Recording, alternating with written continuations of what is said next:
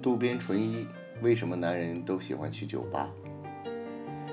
无数的影视剧镜头里都会出现这样的画面：衣着光鲜、看起来风度翩翩的男人，坐在吧台前，一边吞云吐雾，一边细细品味着手中的美酒。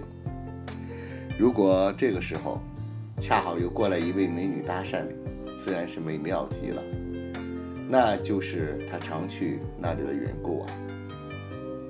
有那么一个人愿意倾听他说出心里的委屈和不快，所有没有办法对同事、对朋友、对妻子讲的话，都可以在那种场合对一个陌生的女人娓娓道来。